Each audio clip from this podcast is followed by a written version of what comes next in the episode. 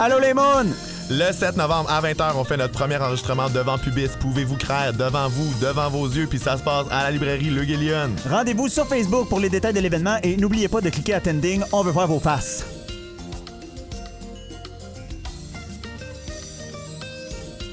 Allô, allô, allô! Bonjour et bienvenue à Deux films le matin, votre podcast coquin et votre seul et unique radio poubelle homosexuelle de gauche. Bonjour! Parlant de poubelle homosexuelle, je m'appelle Charlie Morin, puis comme je suis pas si original que ça dans la vie, mon Pokémon préféré c'est Eevee. Puis en termes de ses évolutions, je pense que je serais Espeon, ascendant Jolteon, avec une Lune Umbreon, cause I'm a dark lady on the inside. Tabarnak! Tabarnak! Ça, ça empire de semaine en semaine. Ça, ça, ça ira J'aime ça mieux. comment t'as commencé en disant je suis pas si original que ça, pis t'es arrivé avec ça. Ben, I'm a dark lady on the inside, I just look like a basic bitch. Toujours dans l'ordre du rose, hein, toujours dans l'ordre du rose. Moi, c'est Jess PVM, toujours concierge, toujours bipolaire. Et si j'étais une sorte de chip, je serais clairement à Vinaigre. Pour vrai, rien qui a été dit sur ce podcast-ci est aussi vrai que ce statement-là. Je l'ai senti jusque dans ma moelle. C'est si vrai. Et voilà, c'est ma sorte de sac de chips. Et euh, aujourd'hui, on n'est pas tout seul à manger des chips. On est avec qui? Bonjour, moi c'est Chacha Henriquez. Je suis, euh, j'enseigne la sociologie queer et euh, une photo de moi s'est retrouvée euh, dans le journal de Montréal, une photo où je suis en mini short sur mon scooter. Je me, re- je me sens enfin reconnu à ma juste valeur. Yeah! Hein, une guidoune en mini-short sur son scooter. You know, you know, that's what I do. Moi, quand les gens me disent c'est qui Chacha, c'est ça que je dis. Et t'as bien raison, t'as bien raison. Une guédaille en mini-short sur son scooter. Suis-je autre chose? On va le savoir aujourd'hui. Alors, euh, aujourd'hui, Charlie, de quoi on parle? Aujourd'hui, on est sa grosse sauce. Ça, ça veut dire qu'on capote puis qu'on processe ça avec vous autres puis avec la chachoune parce qu'on parle de panique morale. Alors, on vous explique comment les influenceurs de la droite arrivent à structurer les comportements de certains groupes marginalisés en créant, ma foi, de toutes pièces des scénarios fictifs et paniquants qui appellent à notre fameux sens moral. Moi, j'en ai pas, mais ils appellent à notre sens moral. Certains en ont, pas nous, mais c'est pour ceux qui en ont. Euh, fait qu'on commence par vous expliquer comment ça marche. On vous donne des beaux exemples, mais aussi on vous outille pour être capable de répondre aux paniques morales montées de toutes pièces quand vous les rencontrez. Alors, on s'en va, euh, Mont-Royal et Frontenac, au bureau du Journal de Montréal, cracher dans le café de Richard Martineau, puis s'en va les uns dans la salle des employés en passant, puis on vous revient au vœu caféiné.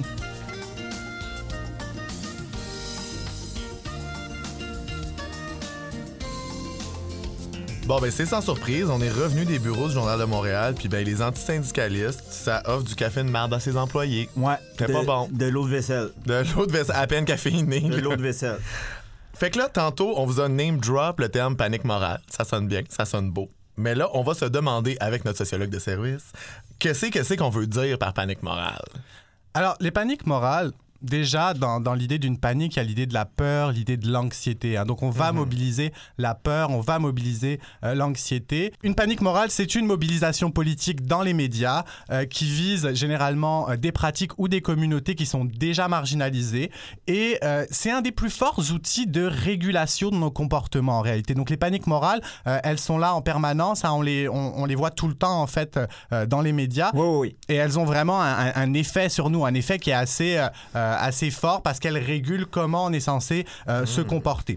Euh, généralement, elles vont viser une pratique et par derrière, une communauté. Donc on va cibler Ah, une- par derrière. par derrière. Ça, j'aime ça. Yeah! C'est la seule panique morale que j'accepte, c'est par derrière. La ma- ouais, ouais, que, euh, moi, moi je, je trouve que les paniques morales, c'est comme le cheval de Troie de la droite pour essayer de comme, nous contrôler. Tu sais, ils vont juste cibler une pratique ou un truc, mais au final, c'est clairement un groupe marginalisé qu'ils veulent cibler. là. C'est juste qu'ils vont pas comme le dire gros gens comme devant parce que tu peux plus faire comme les maudits gays ou Non. genre les femmes parce qu'on peut plus rien dire, on le sait très bien. Exactement. Et, et un, un des exemples qu'on a en ce moment, c'est la question du voile. hein. comment euh, autour du voile va s'organiser une très grosse panique morale. euh, Oui, le voile à savoir le niqab ou le, Oui. le le niqab. ouais. Le niqab, C'est ça, il y a tout un discours de panique autour de ça. Là. Il y a tout Avec un la discours de 21. panique. Il y a plein d'acteurs, donc des, des journalistes, des politiciens, des mon oncle et des ma tante, qui vont se mobiliser et avoir tout un discours contre le voile. Mais finalement, quand on s'attaque au voile, quelle est la question qu'on pose On, on, on on s'attaque pas juste, juste au voile, on s'attaque aux femmes musulmanes, Oui. on s'attaque aux musulmans, Oui. on s'attaque aux arabes, et finalement, est-ce qu'on s'attaque pas aux immigrants? Oui, c'est ça. Ouais, ouais, ouais. Est-ce qu'il n'y a pas une espèce de pression Oui, il y a un petit à principe l'assimilation? hein, euh, de la partie pour le tout. Il y a un principe hein, métonymique Oh! elle est bonne où on va prendre un petit exemple de quelque chose, puis c'est, c'est, c'est- c'est- puis encore un exemple qui ne devrait même pas faire peur la plupart du temps. Et qu'on va monter ça, comme tu disais, en épingle, là, que, que- que là, le monde va partir en peur avec ça, puis c'est toute une communauté qui va finalement payer pour une pratique qui était même pas problématique à la base. Exactement. C'est ça qui arrive. Euh, moi, je me demandais un peu, là, euh, euh, la panique morale, c'est un peu comme une émulsion. C'est quoi la recette pour une panique morale qui pogne comme une bonne maillot? Alors, premièrement, premièrement, pour faire une bonne panique morale, il faut cibler une pratique ou une communauté qui est déjà marginalisée. Donc, deux tasses de marginalisés. Deux tâches de marginalisée, c'est c'est très bien parce que ces, ces communautés-là, elles vont avoir beaucoup plus de difficultés à pouvoir se défendre. Oui. Donc, en les ciblant, on s'assure de. euh, bah, déjà, elles ont moins de capacité à s'exprimer. Donc, en plus, on diminue encore plus leur, leur capacité à s'exprimer dans l'espace public. Ça, déjà, c'est vraiment winner. Puis aussi, il y a quand même un parti pris de whatever ce que c'est l'opinion publique qui est négatif envers ces personnes-là. Fait que c'est plus Ouais. facile de faire avaler la pilule, en fait. Wow! Donc, un soupçon de pilule, deux tasses de marginalisés. Ouais. Euh, un, autre, un autre aspect important, c'est comme on, euh, on disait, la, la mise en épingle. hein, cette idée qu'on va prendre des, des événements et des événements qui sont souvent fictifs, hein, d'ailleurs, des Ouais. situations qui sont souvent fictifs, qu'on va euh, tirer en épingle pour produire des articles sensationnalistes. Des Ouais. hypothétiques, genre Hein, des le- what if, genre. Wow! Ils tripent là-dessus, là, pour vrai. Les, Ben- les journaux de droite tripent sur le sensationnalisme. Euh, ça fait vendre. Ben oui. Donc- oui, oui, ben on le sent, Nasty. Puis, tu sais, c'est- on en a parlé un petit peu euh, tantôt là, quand on parlait de, de la petite panique autour d'une cam. Ça, tout ça a commencé avec la panique des accommodements raisonnables. Ouais, S'il vous plaît. ouais. Donc là, on avait bien. Là, je, je répète, hein, on a dit deux tasses de marginalisés, on se d'une pilule facile à avaler par la population en général et. euh, euh, c'est généralement, ça nous prend un, un bon bouillon de fiction. Un bon bouillon de fiction. Donc, euh, c'est ce qu'on appelle des chimères. hein. Une, Oui. chim- une chimère, c'est comme un monstre imaginaire. vocabulaire à 2FLM. Ah, vous savez, on est- Nous autres, on sort la mythologie grecque, là. Ça Eudite- s'en vient tantôt. On est plein d'intelligence. Alors, les chimères. Donc les chimères. Les une chimère, c'est un monstre imaginaire qui serait extrêmement dangereux. hein. Mhm. Il serait à moitié serpent, à moitié dragon, à moitié lion. Tellement dangereux qu'il a trois moitiés. Ouais, c'est ça, là. Moi, je trouve comme ça fait un et demi, ça fait ouais. vocabulaire ne veut pas dire bon en maths. Ouais. Donc c'est un fantasme qui est complètement déconnecté de la réalité. Donc si, si on prend encore l'exemple du voile, Ouais. c'est la menace de l'islamisation. Comme Ah, si bon, le ouais, Québec ouais, ouais, ouais, ouais, ouais. allait s'islamiser, que l'islam allait prendre le pouvoir au Québec, que tout le monde allait être voilé d'ici quelques années. Ah, Ouais, oui, ouais, oui, ouais. oui. Un peu à la Michel Houellebecq en France, là, il nous écrit des, des, des, des, des romans euh, euh, dystopiques sur ce sujet-là, là, comme quoi tout le monde s'est converti à ce, ce fameux islam. hein, Puis je suis comme, bitch, le réchauffement climatique, c'est pas assez pour toi pour construire des univers dystopiques. Ouais. Genre, t'as vraiment besoin d'aller puiser dans ton racisme.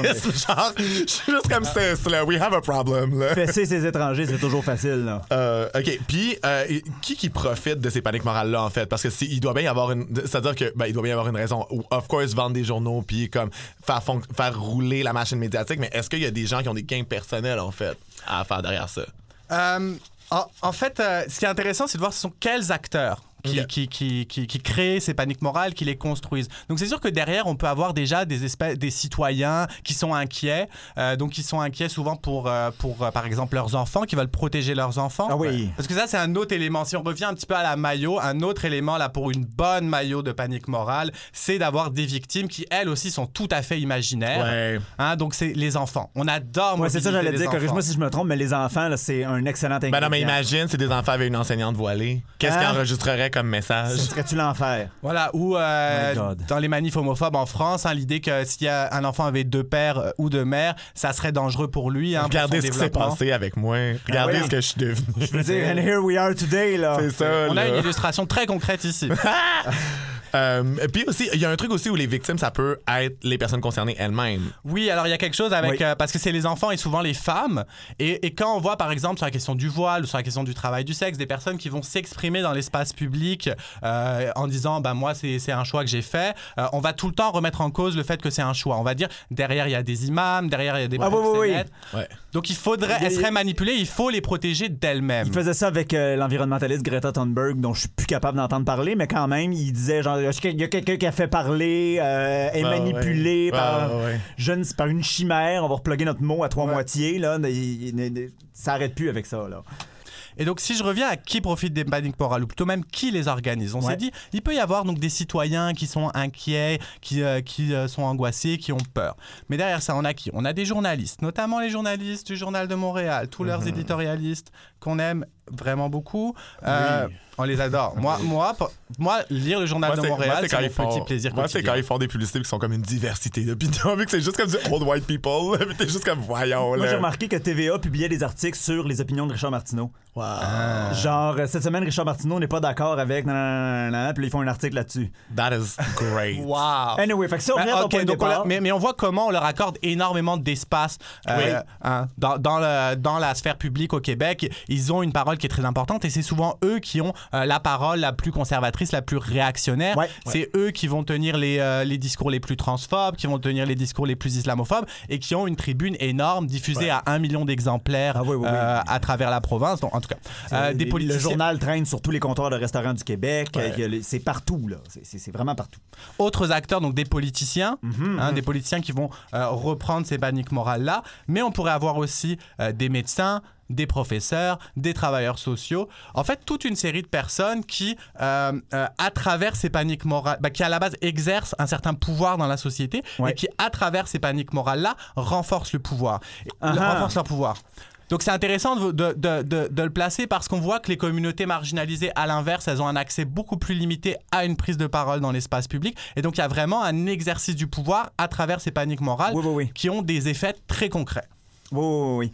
Et euh, justement, je pense, pour surfer sur le, le- le mot effet, dans nos communautés, sur nous, quel effet ont ces paniques morales-là, selon toi? Ben, en fait, l'objectif de la panique morale, c'est de créer ou renforcer des normes sociales. Et donc, Ouais. de créer ou renforcer du contrôle social qui va euh, réguler, normaliser nos comportements, nous discipliner. Donc, ça a des conséquences très concrètes. La criminalisation de certains de nos comportements, euh, le renforcement des violences qu'on peut subir, euh, euh, la peur, la honte qu'on peut avoir à l'intérieur de nous face à des comportements qu'on qu'on nous apposerait. Donc, déjà, premièrement, ça nous rend plus vulnérables, ça nous marginalise Puis on les intériorise, dans le fond. C'est un peu ça que tu dis.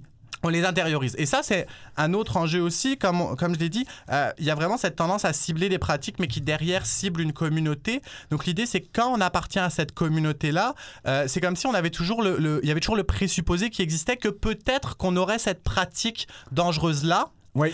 Et donc, il faut toujours se justifier, agir. Ouais, ouais, ouais, ouais. euh, Ouais, moi, je vais pas, je vais pas au sauna, moi. C'est ça. Je suis gay, mais je vais Oui. pas au sauna, là. Ah, des affaires de même. Oh, oui. Puis il y a aussi un truc où comme ben il y a un vraiment plus gros gain comme personne de cette communauté marginalisée là à comme reproduire l'espèce de comme euh, scru- genre euh, policing du comportement Oui, puis oui, dire oui, que moi j'en fais pas partie puis d'essayer de comme de rejoindre la majorité pour l'espèce de gain social Parce que qu'on dit ça tout le temps ça avec un petit ton de supériorité. Moi, moi, je fais pas ça. Mais en même temps, tu sais, oui, puis aussi, ça nous est imposé, tu sais. Fait que c'est nous autres qui- Tu sais, comme je comprends aussi que c'est chiant les gens qui ont une espèce de supériorité morale de dire moi, je vais pas au sauna, mais en même temps, tu sais, euh, c'est vrai que put on the spotlight, tu sais, genre moi, ça, ça a pris vraiment du temps avant d'être capable de faire devant des straight. Oh oui, je vais au sauna, c'est full le fun, mais vous expliquer Ouais. c'est quoi, là. Puis pour vrai, vous allez quand même triper sur le concept aussi. Tu sais, comme. Ouais, ouais, ouais. Il faut. Donc, c'est fou comment on, on- on intériorise tout ça. Puis, tu sais, si je pense aussi euh, aux attaques euh, terroristes. Donc dès qu'il y a des musulmans qui commettent une attaque terroriste, on va demander aux musulmans, à tous les musulmans, ça. et de condamner. Il faut Ouais. que vous condamniez les attaques terroristes. ouais, ouais, ouais. La majorité des attaques terroristes en Amérique du Nord, elles sont commises par des blancs d'extrême droite. Ben, on va pas je demander... me rappelle pas avoir été questionné sur si je condamnais ça. Non, ou- non. Est-ce qu'on t'a demandé, toi, de condamner Alexandre Bissonnette? Ouais. Est-ce que Richard Martineau a été dit, euh, appelé à s'excuser, même si c'est quelqu'un qui nourrit ce genre d'événement-là, très Ah ouais. certainement. Et donc, Ah ouais. Et donc, un, un- un des éléments avec les paniques morales, c'est comment on nous dépeint, nous, nos pratiques, nos comportements comme étant dangereux. Mais en réalité, le danger, il vient pas de nous. Le danger, il vient des personnes qui font les paniques morales. Ah oui, oui, clairement. Mais aussi dans le fait qu'ils décomplexent monsieur, madame, tout le monde dans leur espèce de euh, préjugés qu'ils ont déjà de communautés marginalisées, tu sais. Puis après ça, ben, ça fait juste une excuse pour dire que, ben, il y a un certain cadre et des certaines limites, fait que ces gens-là ont le droit d'exister, mais moi, j'ai mon mot à dire sur le cadre et les limites, ce qui est fucking dangereux. Oui, oui, oui, absolument. Et sur ce danger qui nous guette tous et toutes, nous, on s'en va dans la salle de nouvelles de TVA pour goûter ce fameux café hein, qui alimente toutes ces fake news de marde et ces chroniques qu'on haït de notre média de droite préféré, TVA, qu'on adore et qu'on chérit toujours. Et on vous revient over café. Yes.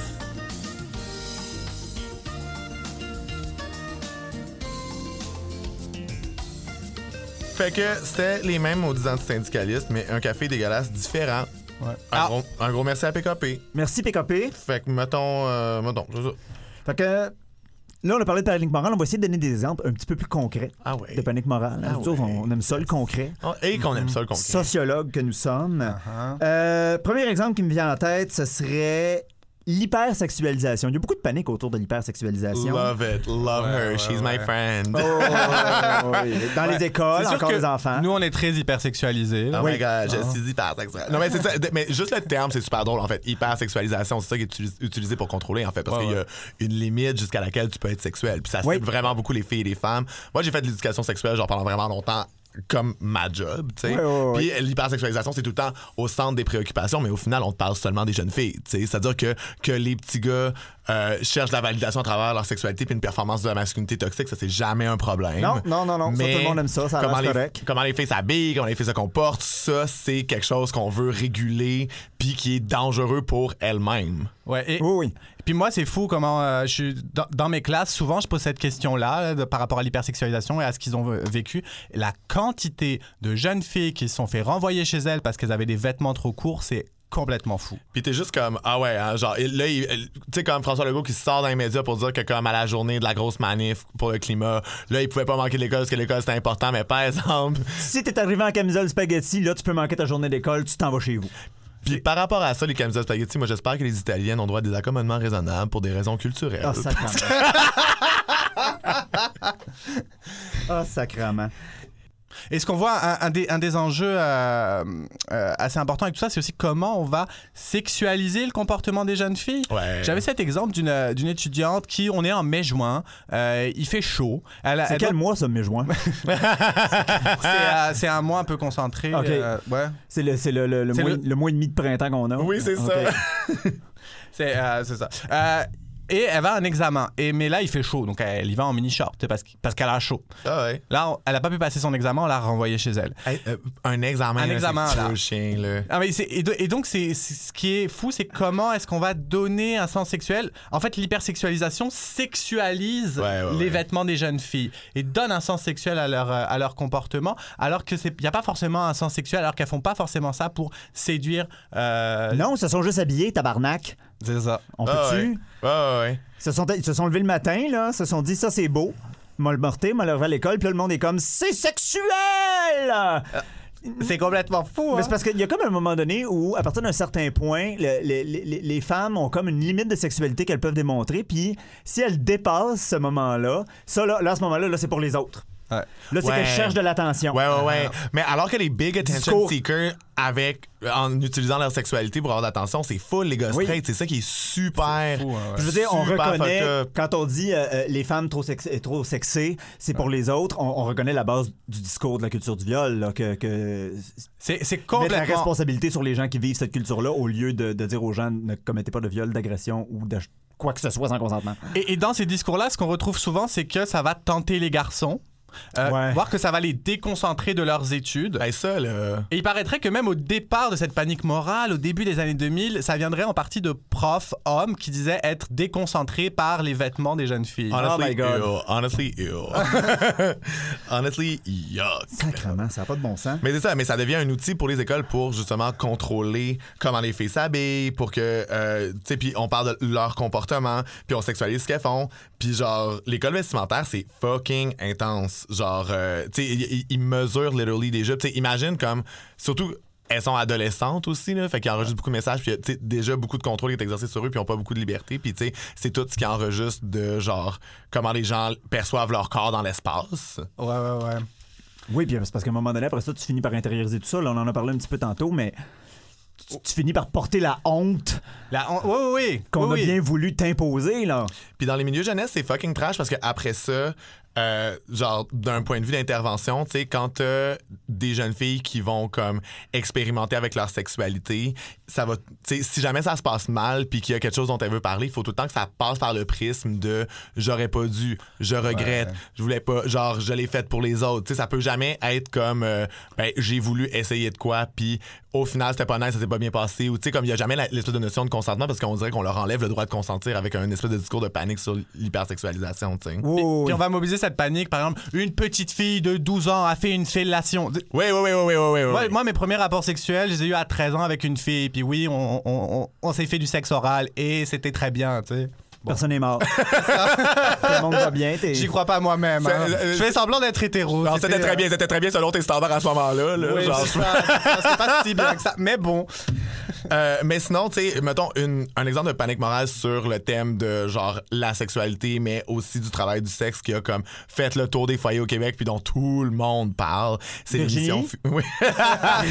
c'est euh, c'est l'émission Fugueuse. Ah oui. Qui est Oui, oui, oui. la deuxième émission la plus regardée au Québec, 1,5 million de téléspectateurs. Wow! L'émission la plus regardée au Québec? La deuxième, la plus Ah, la première, c'est tout le monde en parle? Euh, je, je pense que c'est plus tout le monde en parle. Je pense que c'est euh, c'est genre La Voix ou quelque chose comme ça. Ah oui? Ouais, je pense. Ah, OK. Pas mal sûr. Pensais que c'était la messe du dimanche à Radio-Canada.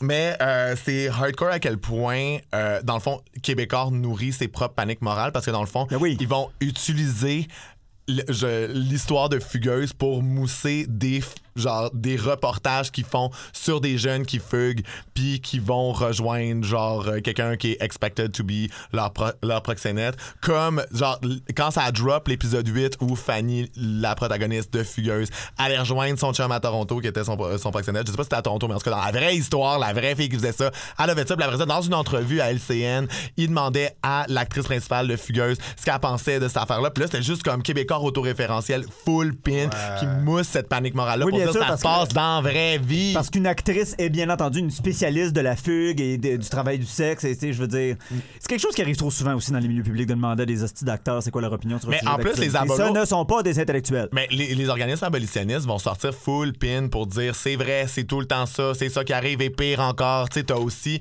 genre des féministes contre le travail du sexe qui Oui. se mobilisent pour valider ça aussi dans l'espace Oui, public. oui, C'est fucking trash, là. Oui, oui, Ouais, parce que ouais. ce fameux discours que ces gens-là savent pas ce qu'ils font. Mais, mais que ce soit d'ailleurs sur l'hypersexualisation ou sur le travail du sexe, les arguments viennent d'une préoccupation féministe. Si on revient, euh, en- entre autres, mais si on revient à l'hypersexualisation, on se rend bien compte qu'il y a tout un discours sur comment l'espace public est de plus en plus sexualisé dans les médias, Ouais. dans les vidéoclips, dans Ouais, la ouais. pornographie. Et on prend les jeunes filles comme si c'était des espèces de, de, de boîtes vides, de têtes vides qui, qui étaient complètement influencées par les médias Ouais. les médias contrôleraient leur comportement. Et donc, au lieu de se poser des questions sur les médias et d'essayer de changer les médias pour avoir des meilleures représentations, on va contrôler leur comportement. Ouais. On va dire c'est nous, les adultes, qui allons déterminer c'est quoi le bon comportement pour vous, les jeunes filles. Ouais. Ouais, ouais, ouais. Puis, euh, pour revenir à Fugueuse, parce que c'est quand même un de mes sujets préférés, parce que tabarnak, que genre, ça en parle au souper, là. Mais trash. euh, il y a aussi tout un truc sur comme, comment c'est un des scénarios qu'on visibilise le plus à propos du travail du sexe, Oui. qui est Ouais. comme l'adolescente qui, malgré elle, se fait entourlouper et qui se retrouve, malgré elle, prise dans un truc de trafic humain. Ou, puis aussi, utilise la figure de, genre, la petite fille de bonne famille, de classe moyenne, qui cherche à s'émanciper puis à gagner une liberté. Puis t'es juste comme, c'est pas, c'est pas vrai que c'est comme, ça, c'est un piège pour que tout le monde du public se sente interpellé. Mais Ouais. pour vrai, c'est qui les jeunes filles mineures qui sont prêtes à prendre le risque de faire du sex work pour un gain d'émancipation? C'est souvent des filles qui ont grandi dans la pauvreté puis qui ont à gagner, qui ont jamais eu d'argent, qui veulent avoir des choses, tu sais. Oui, puis on oublie tout le temps qu'il y a du travail du sexe qui se fait volontairement et de plein gré. Mais aussi, mais c'est ça l'affaire aussi, c'est que, tu sais, l'espèce de truc de, elle se fait, genre, elle se fait avoir par un gars qui lui dit que c'est pas ça, mais que c'est ça, tu sais. Il y en a qui, tu sais, euh, les gens ont de la misère de- à wrap around their mind que, ben oui, il y a des femmes qui le font volontairement, qui sont comme, ouais, oui, je vais faire Et ça. des hommes. Et des hommes. Mais tu sais, qu'il y a des jeunes filles qui sont juste comme, moi, me sortir de la merde de même, c'est ça que je vais faire, tu sais. Puis ça, c'est jamais. Et des personnes non binaires, je C'est jamais validé comme truc de genre, ben, Chris, t'as fait de quoi, puis genre, maintenant, genre, sais, comme tu t'es sorti de, de genre ta situation de merde que t'aimais pas, maintenant t'es capable de comme rapporter du cash puis faire ce que tu veux, tu sais. Comme Ouais. ça, ça va jamais être renforcé parce que c'est terrible de faire ça, genre, à travers du travail du sexe, tu sais. Oui, ou, po- ou posons-nous des questions, c'est-à-dire euh, combattons la pauvreté. Oui. C'est oui. ça, Oui, euh, Ah oui, la pauvreté des femmes nous dérange pas jusqu'à ce que genre, jusqu'à ce qu'elles fassent du sex work puis là on est comme ah ben là par exemple tu vas rester pauvre. Ouais, non mais c'est vrai, c'est ça pareil. C'est ça. de contrôle. Non, non, c'est ça, tu sais. C'est ça pareil. Puis euh, très, très, très, très, très rapidement, Ouais, oui. euh, comment qu'on revire de bord cette espèce de panique-là? Qu'est-ce qu'on répond à ces gens-là qui capotent sur l'hypersexualisation et le travail du sexe? Ben, je trouve qu'avec, surtout avec des sujets comme Fugueuse où tout le monde se prononce puis tout le monde dit que c'est effrayant, je pense que c'est important d'insister sur l'aspect scénarisé de, Oui. du truc puis que c'est un scénario spécifique qu'on montre puis qu'on visibilise non-stop puis debunk justement comment qu'ils font pour venir nous chercher dans nos trips et nous faire croire que ça pourrait être n'importe qui, alors que c'est très ciblé, scénarisé, puis que c'est tout le temps ça qui est visibilisé. Ouais, ouais, ouais. Toi, Et- Chacha, rapidement? Ben, moi, je pense qu'il faut aussi ramener, euh, ramener les faits, les recherches, euh, les recherches scientifiques aussi, et les faits qui montrent que euh, les fugues des jeunes filles, c'est une infime minorité de jeunes filles qui vont aller euh, dans l'industrie du sexe. Donc, c'est des réalités qui existent, sur lesquelles il faut me- euh, mener des, euh, avoir des actions. Mais quelles actions est-ce qu'on mène? Comment est-ce qu'on les fait? Et ça, Ouais. c'est des vraies questions. Parce que, par exemple, si on parle de Fugueuse, le jour du dernier épisode de Fugueuse, le gouvernement Couillard a sorti 11 millions de dollars Non. pour financer des projets contre les fugues et la prostitution juvénile. Mais Au lieu de légaliser le travail du sexe et d'encadrer ça pour rendre ça, rendre ça de façon sécuritaire et euh, euh, vivable. Ouais, que, en fait, ce qui est revendiqué par les organismes, c'est la décriminalisation du travail du La plupart sexe. du temps, oui, surtout les organismes par et pour les travailleurs et travailleuses du sexe. Et c'est ce qui s'est passé notamment avec le jugement euh, Bedford en 2013, qu- où la Cour fédérale a décidé de décriminaliser le travail du sexe. Les travailleuses- travailleurs et travailleuses du sexe se disaient Ok, c'est bon, maintenant on va pouvoir s'asseoir et essayer de penser à qu'est-ce qui rendrait notre pratique la plus sécuritaire Ah oui. euh, possible. Et qu'est-ce qu'ils ont fait derrière? Ils ont recriminalisé en criminalisant les clients. Donc, Ah oui, c'est vrai. donc une nouvelle panique morale. Le pour- modèle suédois, c'est progressiste, ça vient de Suède. Ah oui, c'est ah comme oui. Ikea, c'est progressiste ça aussi. Oui, oui, exactement. Donc, euh, sur ce, nous, on a vraiment assez bitché sur TVA. là, C'est assez. Fait qu'on s'en va à LCN, usurper le thermos de Denis Lévesque, et puis on vous revient overcaféiné.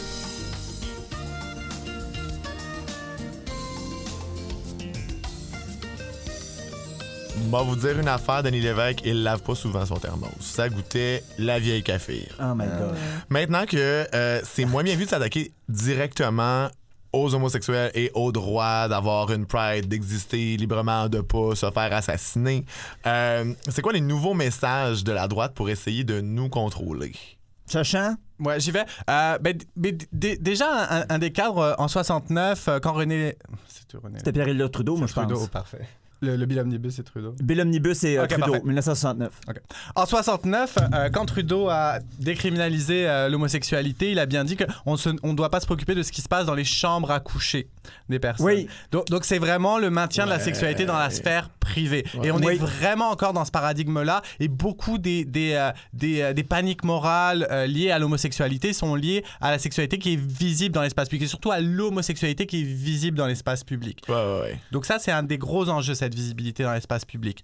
Euh, Jannick Bastien-Charlebois, elle avait fait sa- son doctorat euh, là-dessus, où elle a travaillé sur ces enjeux-là, et elle disait, interrogé des jeunes du secondaire qui disaient, dans le fond, qu'est-ce qui pose problème? Eux, ils sont pas homophobes, mais ils ont des, pro- quelques problèmes avec les gays, donc il faut pas, pas, pas, pas qu'ils euh, qu'ils parlent de leur orientation sexuelle ou qu'ils rendent visible leur orientation sexuelle. Il faut pas revendiquer de droits ou faire partie de la communauté Oh gay God. et d'organismes gays, et ne pas être trop efféminé. C'est ce qui revenait des réponses des jeunes C'est les trois choses que j'aime le plus faire. Ben Mais oui, c'est c'est ça. ça. c'est mes trois. Where's the fun? C'est mes trois raisons de vivre, gang. Where's the fun? Puis, je pense qu'un des bons exemples de panique morale euh, typiquement gay qu'on a connu cette année, je dis cette année, à chaque calice de fierté, c'est la même affaire, mais là, cette année, ça a comme enflé sur les réseaux sociaux. C'était, euh, je vous mets en contexte, là, c'est à partir d'une photo. Euh, Il y avait un contingent fétiche à la Pride, des poppies, donc qui sont déguisés en, en petit costume de chien, en cuir. Et il y a une photo où on voit un de ces poppy players-là, une personne qui est déguisée en chien, se faire flatter par un enfant. Et là, C'est vraiment une photo full cute. Oui, la photo, elle est adorable. parce que là, il faut ouais. d'abord savoir que le poppy play, c'est un fétiche sexuel, mais c'est aussi un lifestyle. Ouais. Euh, Puis c'est des pratiques aussi qui sont souvent très désexualisées. Là, les gens. Ben oui, là, on, est à la parade. là. le monde n'est pas en train de se mettre dans le milieu de la- de- de- du défilé. là. C'est pas ça qui est en train d'arriver.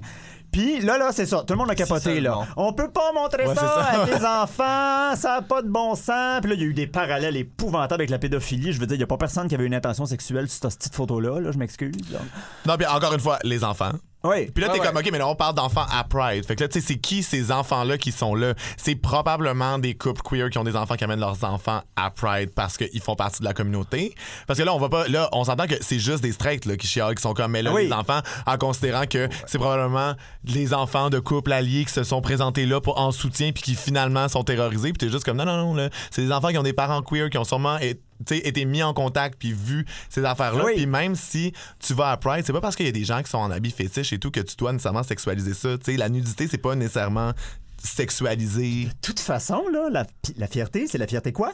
C'est la fierté gay. LGBTQIA2. Si t'es straight pis t'aimes pas ça, décalisse. Oui, c'est ça. Décalisse. Mais aussi le truc de comme c'est pas si sexuel que ça, je suis comme même si ça l'était, tu sais, fuck off là. Si on enlève la- l'aspect libération sexuelle de la Pride, qu'est-ce qu'on est en train de faire? Ça, ça nous sert plus à rien. Mais, mais moi, ce que je trouve grave, c'est comment c'est le policing à l'intérieur même de nos communautés. C'est-à-dire comment est-ce qu'on va développer une image respectable Ouais. de l'homosexualité, comment il va y avoir des Ah oui. discours sur le fait que ce serait une image non respectable si on montre euh, du BDSM, si on montre Ouais, des corps un peu ouais, ouais, dénudés? ouais, ouais. Alors qu'à l'inverse, moi, je pense qu'il faut que le combat continue et donc il faut qu'on montre ces sexualités alternatives qui font partie euh, de nos cultures.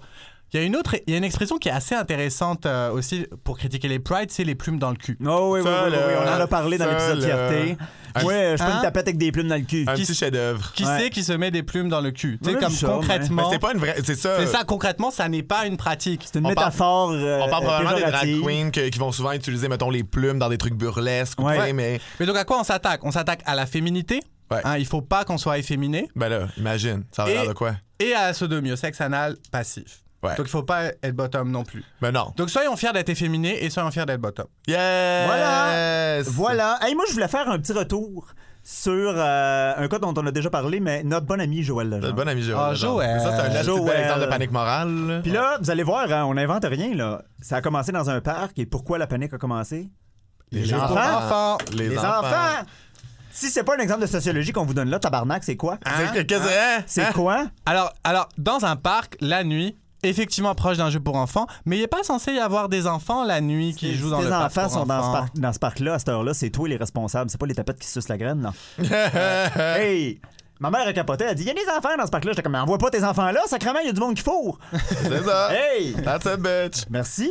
Euh, et et euh, Joël Legendre, ce qui est intéressant, c'est qu'il représentait vraiment cette image de l'homosexualité hétéronormative. Il a des enfants, c'est le bon père de famille. Oui. Et là, soudainement, ça se passe, grossière indécence.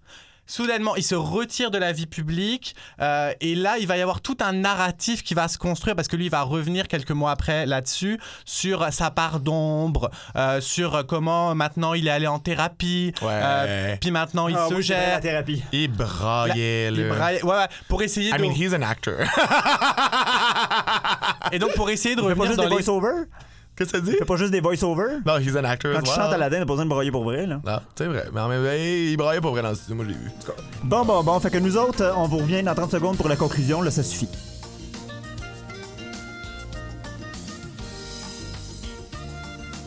Et c'était tout pour notre émission de cette semaine. On vous remercie d'avoir été à l'écoute. Vous pouvez nous retrouver sur tous les médias sociaux qui ont de l'allure en tapant 2 FIF le matin, le chiffre 2, FIF avec un X à la place du I parce qu'on veut pas se faire dedans par la police des mœurs. Puis le matin, tout en un mot. N'oubliez pas de nous mettre 5 étoiles partout où vous écoutez des podcasts. Et d'ici là, on se revoit la semaine prochaine. Bye, les moons.